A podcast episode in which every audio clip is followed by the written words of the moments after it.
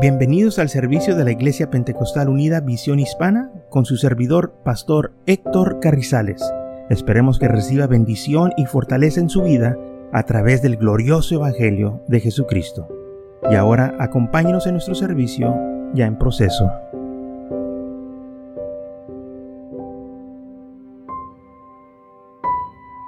Muy bien, dice así Hebreos capítulo 8, versículo 6, pero ahora tan mejor ministerio es el suyo, cuanto es mediador de un mejor pacto, establecido sobre mejores promesas, porque si aquel primero hubiese sido sin defecto, ciertamente no hubiese procurado lugar para el segundo, porque reprendiéndolos, dice, He aquí vienen días, dice el Señor, en que estableceré con la casa de Israel y la casa de Judá un nuevo pacto. No como el pacto que hice con sus padres en el día que los tomé de la mano para sacarlos de la tierra de Egipto, porque ellos no permanecieron en mi pacto, y yo me desatendí de ellos, dice el Señor. Por lo cual, este es el pacto que haré con la casa de Israel después de aquellos días, dice el Señor, Pondré mis leyes en la mente de ellos y sobre sus corazones las escribiré. Y seré a ellos por Dios y ellos me serán a mí por pueblo. Y ninguno enseñará a su prójimo y ninguno a su hermano diciendo, conoce al Señor, porque todos me conocerán, desde el menor hasta el mayor de ellos, porque seré propicio a sus injusticias y nunca más me acordaré de sus pecados y de sus iniquidades. Gloria a Dios, aleluya. Qué bonito ¿verdad? escuchar estas palabras del Señor, versículo 12. Nunca más me acordaré, aleluya, de sus pecados y de sus iniquidades. Este es el nuevo pacto que el Señor hizo con nosotros, hermanos. En la cruz del Calvario, cuando Él pagó el precio por el pecado. Esto es lo que hace el nuevo pacto. Todos los pecados que yo y usted hicimos fueron eliminados ahí en la cruz del Calvario. Nosotros realmente somos un pueblo privilegiado donde no tenemos que traer sacrificios como lo traía el pueblo de Israel año tras año o cada vez que pecaban, ellos tenían que presentarse con un sacrificio para sus pecados. Pero nosotros tenemos la cruz del Calvario donde el Señor pagó el precio por nosotros. Y ahí es donde nosotros podemos, hermanos, venir, acudir a la cruz de Jesús y Él quita nuestros pecados, nos los perdona. Aleluya en Salmo 103, versículo 12 dice, cuanto está lejos del oriente del occidente, así alejó de nosotros nuestras rebeliones. Él hizo alejar de nosotros todo pecado, todas las rebeliones que nosotros hemos hecho. Salmo 104, versículo 1 dice, bendice alma mía Jehová y bendiga todo mi ser su santo nombre. Bendice alma mía Jehová y no te olvides de sus beneficios. Él es el que perdona todas tus iniquidades. No dice algunas iniquidades, dice, Él es el que perdona todas tus iniquidades. Todas tus fallas, todos tus pecados, Él los va a perdonar todos y el que sana todos tus dolores, el que rescata del hoyo tu vida, el que te corona de favores y misericordia. Él no tiene por qué coronarnos con favores y misericordia. Eh, eh, dice la Biblia, por cuanto todos hemos pecado, no hay ningún justo ni tan solo uno. Pero ve cómo el Señor nos trata cómo el Señor nos ama tanto, cómo nos corona con favores y misericordia, o sea, nos da, hermanos, sin nosotros merecerlo. Él nos da cosas, ¿por qué? Porque nos ama. Este es el nuevo pacto que hizo con nosotros, aleluya, con la humanidad. Y gracias a Dios por ello que yo y usted podemos disfrutar de estas maravillosas misericordias del el Señor. Isaías 43, versículo 25 dice, yo, yo soy el que borre tus rebeliones por amor de mí mismo y no me acordaré de tus pecados. Yo voy a borrar tus rebeliones y aparte de que las voy a borrar, no me voy a acordar más de ellos. ¿Eh? Ya no va a haber evidencia, nada de lo que tú hiciste, de tus pecados. Delante de mis ojos ya no existen. ¿Qué fue lo que sucedió? ¿Qué fue lo que pasó? Aleluya. El nuevo pacto que el Señor hizo. Y este es el pacto que haré con la casa de Israel. Porque seré propicio a sus injusticias y nunca más me acordaré de sus pecados y sus iniquidades. No se tiene que esperar para el nuevo año que pase esto. Todos los días usted puede presentarse ante el Señor. Si ha cometido una falla, una ofensa, el Señor está ahí para fortalecerlo, perdonarlo, se levante y sigue adelante. No podemos nosotros dejar que el enemigo venga y nos ponga duda. Y que diga, el Señor no te los perdonó. El Señor no, la Biblia dice que sí. Su palabra, que Él no miente, dice que Él los ha perdonado. Las ha quitado. Las hizo alejar de nosotros. Dice, cuanto está lejos del oriente al occidente. O sea, el occidente y el oriente nunca se van a encontrar. Van corriendo al lado opuesto. Y siguen. Así también nuestras iniquidades, nuestros pecados nunca nos van a encontrar ya. Porque el Señor las quitó. Pero aquellos que no se arrepienten, la Biblia este, dice así, ten seguro que tu pecado te encontrará. la diferencia. Eso fue lo que Moisés le dijo al pueblo de Israel. Si no hacen lo que necesitan que hacer, asegúrense o tengan seguros que sus pecados lo van a encontrar. Your sins will find you out. Pero nosotros que hemos venido a los pies de Jesucristo, aleluya, el pecado nunca nos encontrará. ¿Por qué? Porque ya el Señor lo quitó. Ya no somos culpables de nada. Ya el Señor pagó el precio por nosotros. Y esto es algo que nosotros podemos regocijarnos. Isaías capítulo 1 dice así, versículo 16, lavados y limpiados, quitad la iniquidad de vuestras obras de delante de mis ojos, dejar de hacer lo malo, aprender a hacer lo bueno, buscar el juicio, revestir de agravadio, hacer justicia al huérfano, aparar a la viuda, venir luego, dice Jehová, Estemos a cuenta, si vuestros pecados fueran como la grana, como la nieve serán emblanquecidos.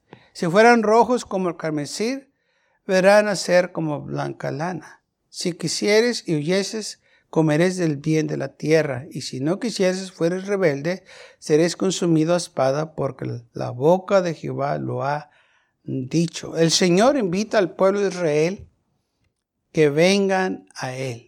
Pero también les dice, lavaos, limpiaos, dejen la iniquidad, dejen de hacer lo malo, aprendan a hacer el bien, busquen el juicio, busquen las cosas que a mí me agradan, hagan lo que es correcto.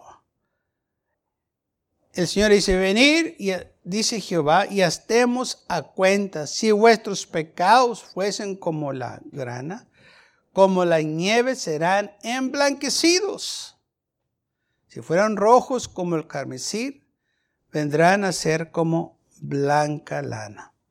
O sea, vio lo que el Señor hace completamente, cambia todo. Nos limpia, nos deja más blancos que la nieve. gracias a Dios por ello. ¿Por qué el Señor hace esto? Porque tiene poder para hacerlo. Porque una vez que el pecado se ha removido de nuestras vidas, hermanos, hemos quedado limpios. Así es como nos mira el Señor. limpios, sin manchas, sin defecto ni nada, porque es lo que hace la salvación. La salvación de nosotros es perfecta. Déjeme decirlo otra vez, la salvación que Jesús nos compró a nosotros en la cruz del Calvario es perfecta. No necesitamos nada más para ser salvos. No necesitamos hacer otra cosa. Todo lo que nosotros necesitamos está en la salvación que Cristo Jesús nos compró en la cruz del Calvario. Todo está incluido ahí. No hay cosa que nos falte. Por eso dice la Biblia, y estéis completos en Él. Estás completo. Tu salvación no es medias nomás, tres cuartos, un cuarto. Es completa. Todo lo que usted y yo necesitamos. Cuando Jesús hizo ese sacrificio, dio su vida por nosotros, derramó su sangre, dijo, consumado es. Eres fines. Lo, lo, lo hice, todo quedó pagado. No se debe nada. Y por eso nosotros no tenemos que ir a buscar las cosas del mundo. Ni tampoco necesitamos que traer cosas del mundo a la iglesia para ganar gente para el Señor. No, la iglesia no necesita el mundo para ganar el mundo. La iglesia necesita a Cristo para ganar el mundo. Pero lamentablemente se ha metido ese espíritu de engaño en muchos lugares y que quieren imitar lo que está haciendo el mundo en las iglesias para ganarse al mundo. Así no se gana el mundo. Así condenan más al mundo, porque le están dando una falsa esperanza, pensando ellos que están bien cuando están bien mal. Porque el pecado, dice la Biblia, que la paga del pecado es la muerte. Y así que el pecado no puede heredar el reino de los cielos. Entonces el Señor, cuando hizo este nuevo pacto, nos dio muchísimas cosas mejores. Melquías capítulo 7, versículo 18 al 19. ¿Qué Dios como tú? que perdonas la maldad y olvida el pecado. Fíjese, olvida el pecado, perdona la maldad, olvides el pecado del remente de su heredad, no retuvo para siempre su enojo porque se deleita en misericordia. Él volverá a tener misericordia de nosotros, sepultará nuestras iniquidades y echará en lo más profundo del mar todos nuestros pecados. O sea, eh, lo pone en términos para que nosotros eh, podamos entender lo que pasó. O sea, ¿quién se ha ido? ¿Qué persona ha nadado hasta lo más profundo del mar? Hay mucha presión, nadie puede hacerlo dice la, eh, eh, aquí la Biblia, los, los echó tus pecados a lo más profundo del mar. O sea, los puso en un lugar donde se ha olvidado de todo. O sea, ya no existen. Él se complace en perdonarnos. Dice aquí la Biblia se complace en misericordia, se deleita en misericordia. Él quiere perdonar. Él, él, está esperando que la humanidad venga a Él para Él recibirlos. Por eso dice la Biblia que el que Él viene, Él no echa ahí fuera. Él, él nos está esperando que venganos a Él. Aleluya. Porque tiene algo mejor para nosotros. Entonces, ¿qué Dios como tú que perdonas la maldad? ¿Qué Dios puede perdonar la maldad? Ni un Dios de este mundo puede, solo el Dios de la gloria, solo Cristo Jesús puede perdonar nuestra maldad y olvidar el pecado. Amén. Aparte que perdona, olvida. Oímos muchas de las veces nosotros, forgive and forget, forgive and forget. perdónalo y olvídalo. Mm. pues se oye bien, ¿verdad? Pero está grabado aquí.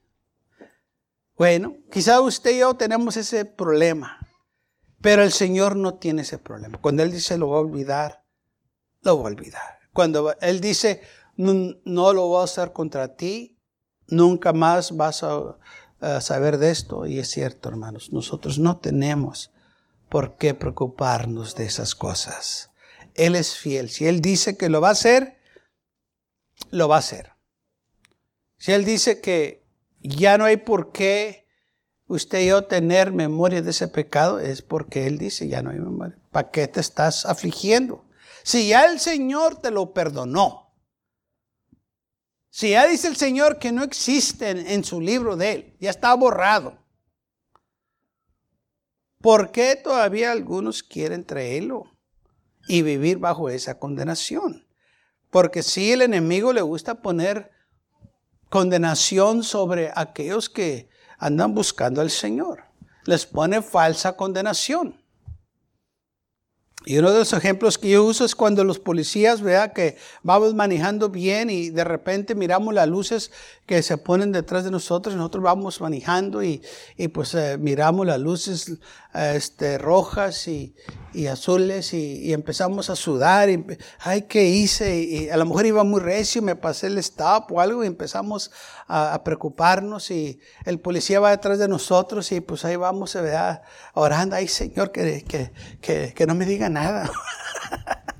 ¿Ah? y, y, ahí pues nos hacemos a, a, la orilla y luego aquel policía se va y va y para la persona que iba delante de nosotros. Y usted le hace, ay, gracias Señor que no me dio el ticket, ¿verdad? ¿Cómo se sintió? Oh, terrible, ¿verdad? Porque empezó, pues, no traigo seguro, ¿verdad? Este, o la placa chueca, o quién sabe cómo andar su carro. Pero lo primero que pensó es que le iba a costar dinero, ¿verdad? Y empezó a sudar y empezó a ponerse nervioso y empezó a pensar todas las cosas que le podía suceder. Se sintió terrible. Pero una vez que el policía le sacó la vuelta a usted y fue y detuvo a la persona que iba delante de usted, como que se le cayó una cara y dice, ah, gracias Señor que no fui yo. ¿Verdad? Se sintió bien. Pero ¿por qué se sintió mal en primer lugar? Si usted, si usted iba bien. Usted no hizo nada. No, pero el policía se puso atrás de mí. Pues sí, pero ¿qué tiene que ver? No, pues es que miré la luz. Pues sí, pero si usted no hizo nada malo, ¿por qué se sintió bajo condenación? O sea, el policía le dice que usted se sintiera mal. Como que si usted hizo algo. Pero ya nomás el policía fue y detuvo a la persona que iba enfrente de usted. Ya usted se relajó, ya descansó. Le dio gracias a Dios que eh, no pasó nada. ¿Qué fue lo que sintió? Le voy a decir lo que sintió. Sintió una falsa condenación. Que usted era culpable, que hizo algo. Pero no hizo nada. Pero se sintió culpable al momento. Como que si hubiera hecho algo. Pero no hizo nada. Es lo mismo que el diablo hace con muchos. Le da esa falsa condenación, que hicieron algo, pero yo no hice nada. Pero el diablo los hace que se sientan miserables.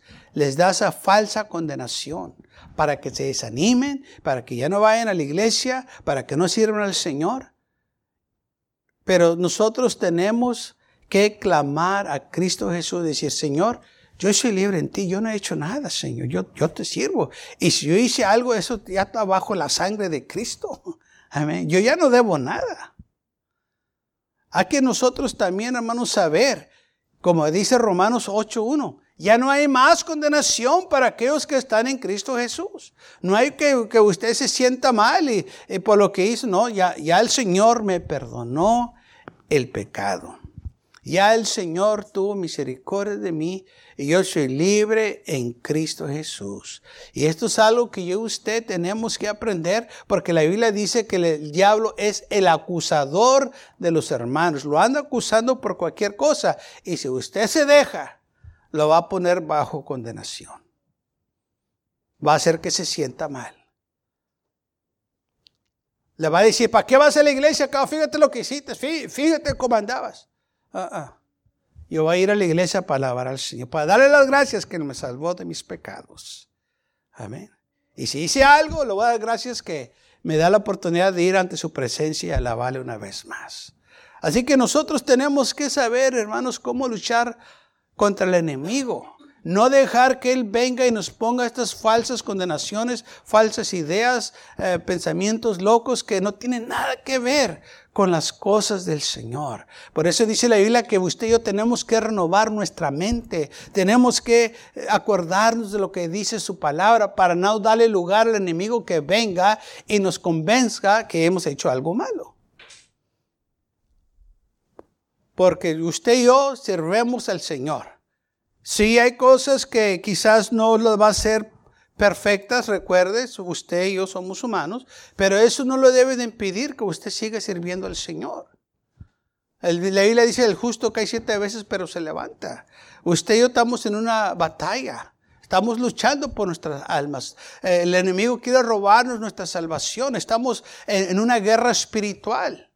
Y en esa guerra usted y yo tenemos que aprender a luchar y confiar en el Señor. Vamos a levantarnos, vamos a seguir adelante. Mire, si leemos la Biblia, vamos a leer aún estos hombres grandes, héroes de la fe, tuvieron tiempos difíciles en sus vidas, pero ellos pudieron levantarse y seguir adelante sirviendo al Señor. O sea, la Biblia dice que ellos son como, eran como nosotros. No había diferencia entre ellos, de nosotros. Somos humanos, es humano. No hay diferencia. La diferencia de unos del otros es que unos creen en el Señor y se afirman y otros no. Unos dicen, yo voy a aceptar lo que dice el Señor, yo, yo voy a creer. Si el Señor dice que ya me perdonó, pues ya me perdonó. Si dice que ya, eh, ya no se acuerda de mis pecados, pues ya no se acuerda de mis pecados. Él dijo que él iba a venir y él vino para eso. Hebreos capítulo 10, versículo 7.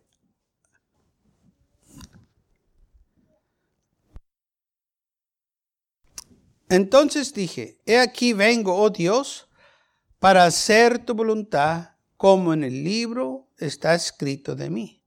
Diciendo primero, sacrificio y ofrendas y holocaustos y expiaciones por el pecado, no quisiste ni te agradaron, las cuales cosas se ofrecen según la ley. Ok, versículo 8. Sacrificio, ofrendas, holocaustos y expiaciones por el pecado, ya no quisiste. Llegó el tiempo en que el Señor dijo, ya no quiero esto. No más. Voy a darles algo mejor diciendo luego, he aquí vengo, oh Dios, para hacer tu voluntad. Quítalo primero para establecer lo último, o sea, lo mejor. En esa voluntad somos santificados mediante la ofrenda del cuerpo de Cristo, hecho una vez para siempre. Lo que Jesús hizo el sacrificio de Él fue una vez para siempre. Los sacrificios que se hacían bajo la ley se hacían continuamente. ¿Ok? Se tenían que hacer. Porque así la ley decía. Gracias a Dios que usted no tenemos que hacer que estar haciendo sacrificios. Que el Señor hizo el sacrificio por nosotros y derramó su sangre. Lo hizo una vez para siempre. Ok, ¿por qué lo hizo una vez y para siempre? Porque el sacrificio que él hizo fue perfecto. Y si fue perfecto, ¿para qué hacerlo otra vez? Como dicen en inglés, if it's not broken, don't fix it. si no está quebrado, no lo arregles. Si trabaja, ¿para qué le andes ahí tratando de mover? Ok, este sacrificio que se hizo fue perfecto. Pero vamos a suponer, nada más suponer, que se hiciera otra vez este sacrificio que Jesús hizo. ¿Cómo se haría? Pues lo voy a decir. Se haría igual que el primero. Todo el detalle igualito. ¿Por qué? Porque es perfecto. No le puedes agregar a la perfección. Si se hiciera otra vez este sacrificio que Jesús hizo, fuera igual, idéntico, ni un cambio, porque no hay otro mejor sacrificio. Sería el mismo, o sea, ¿para qué hacerlo otra vez si va a ser igualito? No se le va a cambiar nada, no se le va a quitar nada, no se va a ver la diferencia, no, se va, no vas a saber si se hizo o no se hizo porque es idéntico. Entonces, ¿para qué hacerlo otra vez? Por eso se hizo una vez para siempre, porque este arregla todo. ¿Mm? Lo hizo una vez para siempre. Ciertamente todo sacerdote está día tras día ministrando y ofreciendo muchas veces los mismos sacrificios que nunca pueden quitar los pecados. Versículo 11 de Hebreos 10. Fíjese, estos pecados que ellos hacían, los tenían en la mente y David dice la Biblia, las ofrendas y los sacrificios que hacían no les podían quitar estos pecados. Todo lo que estaban haciendo entonces eh, era este, deteniéndolos hasta que Jesús hiciera eh, el sacrificio ahí en la cruz del Calvario. Pero Cristo, habiendo ofrecido una vez para siempre un solo sacrificio por los pecados, se sentó a la diestra de Dios. ¿Por qué dice la Biblia que se sentó a la diestra de Dios? Porque cuando una persona termina de su trabajo y acabó lo que tuvo que hacer y ya no hay más trabajo que hacer, descansa, se sienta. ya acabé. ¿Mm? Después de un día largo de trabajo que usted elaboró todo el día, terminó todo, ¿qué es lo que hace? Ahora me voy a sentar. ya acabé. Es lo que dice la iglesia. Jesús ya terminó. O sea, Él ya no va a hacer nada. Ya no va a haber otro sacrificio. Okay. Ya no va a hacer lo que hizo cuando vino aquí en el mundo. No. ¿Por qué? Porque ya lo hizo, ya pagó el precio, ya, ya no hay nada más que hacer. Solo esperarnos a nosotros que venganos a Él. Para recibir lo que Él tiene para nosotros. Amén. Nos quita el pecado, como dice aquí la Biblia. Y los quitó lo hizo este, para siempre. Ok, versículo 11. Pero Cristo, habiendo ofrecido una vez para siempre un solo sacrificio por los pecados, se sentó a la diestra de Dios. De aquí de adelante, esperando hasta que sus enemigos sean puestos por estrado de sus pies, porque con una sola ofrenda hizo perfecto para siempre a los santificados con una ofrenda, lo que Él hizo, nos hizo perfectos para... O sea, esta salvación es perfecta. Eh, no le puedes agregar. No, no, necesitas que agregarle. This is all you need. Es todo lo que dice. Si esto no te salva, nada te puede salvar. Si esto no te da el gozo y la felicidad que andas buscando, nada te la va a dar. No es que ya me siento gozoso, es, eso es la carne, es, es esa emoción, a rato termina. Pero el gozo y la paz siguen adelante todo el tiempo.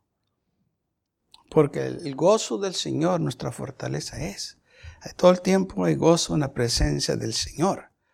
Okay, entonces dice que Él hizo una vez para siempre un solo sacrificio por los pecados Así que ya no va a haber otro sacrificio.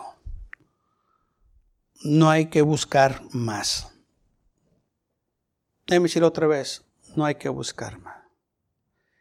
Lamentablemente muchos andan buscando porque andan aquí en iglesia, en iglesia y acá y buscando. ¿Sabe por qué? Porque nunca se han afirmado al Señor. Tienen años, van a una iglesia, a otra iglesia y los miran, aquí pasa el año y aquí andan. No estoy diciendo a algunos que cambien de iglesia, yo también he cambiado de iglesia, pero nunca anduve de iglesia en iglesia como aquellos que andan buscando algo, ¿sabe? Andan buscando algo, algo que... No. Una vez que encontré al Señor, aquí estoy ya. ¿Para qué? ¿Para qué ando buscando en el mundo? ¿Para qué ando buscando? A la mujer ahí hay algo. No, no, no. Aquí hay. En la presencia del Señor. ¿Alguien diga gloria a Dios? Porque si esto no te puede satisfacer, nada te va